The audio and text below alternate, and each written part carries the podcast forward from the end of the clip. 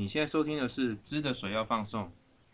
今天节目要先从七月二十九号美国国会众议院的反垄断委员会所召开的听证会开始。この番組はご覧のスポンサーの提供でお送りします。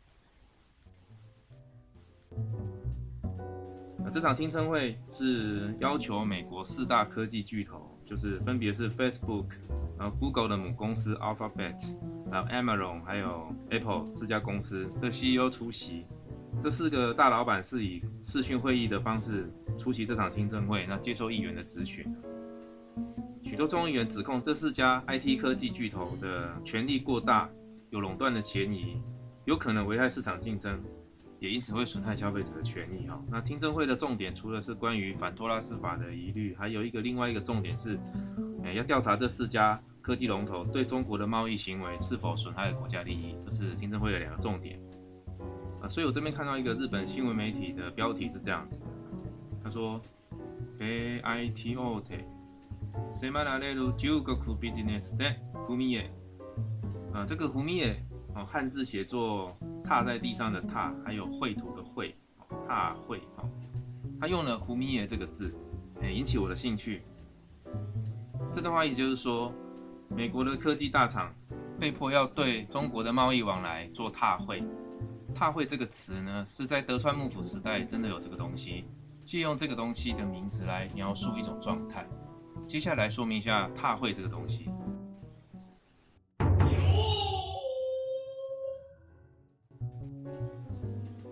踏会呢，就如同它字面上的意思，是用来踩踏的一个话。实际上的情形特别指的是和基督教有关的绘画，比如说十字架、耶稣像。为什么会用脚去踩踏这些基督教的符号呢？这主要是出自于一六一二年德川家康对基督教下达了禁令。大家知道，德川幕府基本上的态度是锁国政策，唯一开放的是特定的港口，允许荷兰人来经商。但是由于宗教禁令，他要避免传教士随着南蛮人，也就是荷兰人，而一起进入国境。我觉得这段历史甚至可以先从织田信长说起。许多人透过动漫或电玩，对于日本战国时代的历史都有一些基本的了解啊。织田信长在统辖间之战击败了金川议员，揭开了争霸天下的人生的序幕。而后来在攻下岐阜城之后，岐阜城也成为织田家的根据地。呃，岐阜城那一带在当时是日本非常重要的农作物生产地，是重要的谷仓啊，也是织田信长往后发展的重要根据地和经济地带。也是从这个时候开始，织田信长开始使用一个刻有“天下不武”的印章。这个“天下不武”的意思就是很明确的提出透过武力征服掌握天下的目标。后来随着织田信长的征服范围逐渐扩大，以及他的最大劲敌武田信玄。上杉谦信的，因为他们年纪比较大，这两个最大劲敌的死亡，基本上织田信长逐渐有统一天下的态势。可是就在这个 moment 呢，却发生了本能寺之变。织田信长原本应该毫无悬念统一天下的历史潮流，突然就这样终结。本能寺之变影响的不只是日本的历史，也因为日后的德川幕府治国态度基本上和织田信长有非常大的差别。日本政府对于随着大航海时代进入日本的西方文明有着截然不同的态度，所以可以说本能寺之变基本上也影响了随后的世界历史。织田信长他一生的功过很难去定论啊，不过他是非常愿意接受外来文化以及外来事物的人格特质，倒是为人所知哈。特别是对于基督教以及外国传教士有积极接纳的态度，也由于织田信长最终没有能统一日本。而且短暂继任的丰臣秀吉之后，由德川家康建立的幕府政权采取严格的锁国政策，特别是对于西方文化、基督教和传教士绝对的排斥，甚至开始禁教。于是，在十六世纪，德川幕府颁布了禁教令，你既要和荷兰人做贸易往来，又要禁止荷兰传教士进入日本。所以，他们想出一个方式，叫做踏会。你必须从刚才提到的刻有基督教的符号十字架。啊，耶稣像的物品上踩过去，代表你不是基督徒。如果有人不愿意或有迟疑，那他就可能是传教士。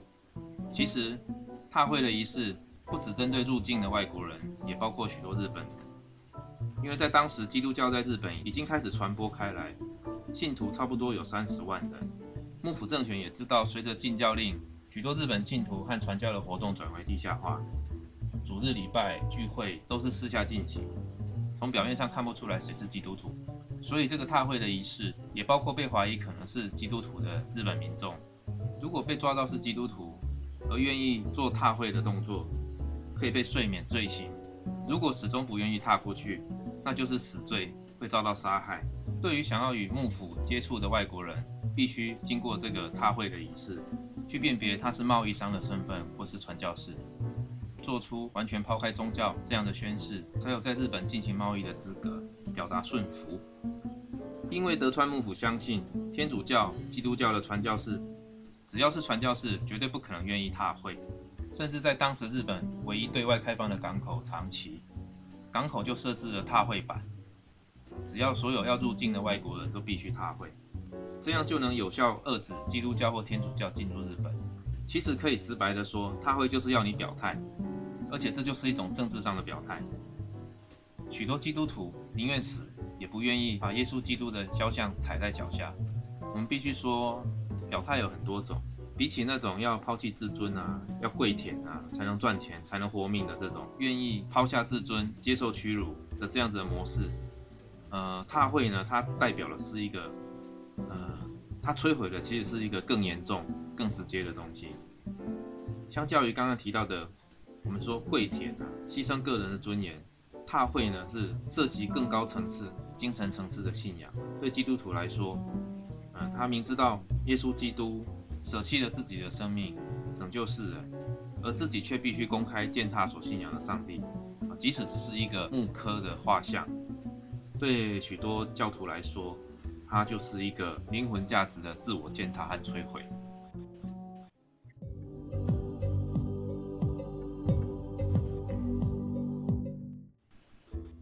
关于踏会的介绍，简单来说就是上面所提到的。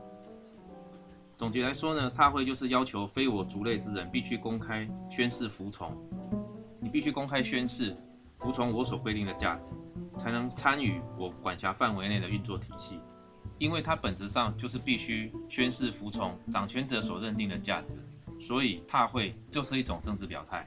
后来就逐渐将踏会这个词用来形容像掌权者的政治表态。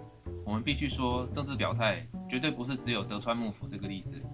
政治表态实在太常见了。比方说啦，中国自台海危机之后对台商的管理，大家都知道的，你必须承认九二共识。诶，渐渐的几年之后，承认九二共识还不够，你必须表态支持一个中国原则。一个中国原则就是中华民国什么都不是，中华民国呢就是你的踏会。想和中国做生意，就必须把 ROC 这个踏会。把它踩下去，做这样的政治表态，否则在中国寸步难行，不会有人和你建立关系，也别想做生意。简单讲啦，谁找你做生意，却一直跟你讲啊，政治归政治啊，经济归经济，不会有问题的，很单纯，OK？那这个人就是准备要骗你的。我们都知道，政治就是管理生活的大小事。那既然这样，怎么会有什么事情是完全不受政治影响，和政治没有关系的？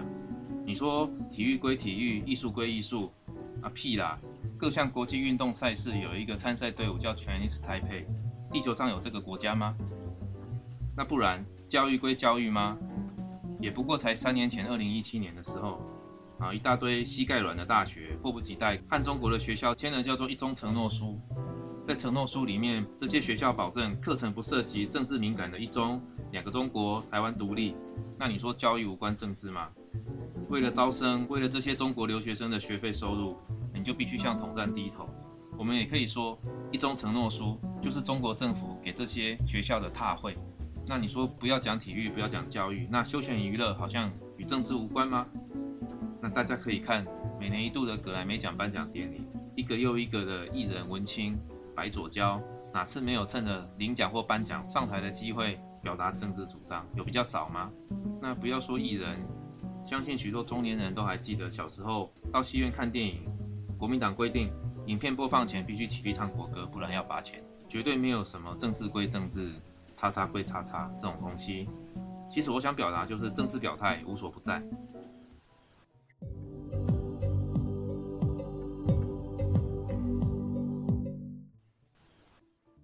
回到节目一开始提到的美国国会听证会，这也算是美国政府要求这些大企业的一种政治表态。各公司必须说明你和中国企业所签订的合约，你对中国政府的承诺项目，以及你在中国境内的营运行为有没有侵害美国的国家利益以及国家安全。在当天的公视讯会议的公听会里面，Google 的总裁他否认和中国军方的合作。Apple 的总裁 Tim Cook 他说没有证据显示中国偷取了公司的资料。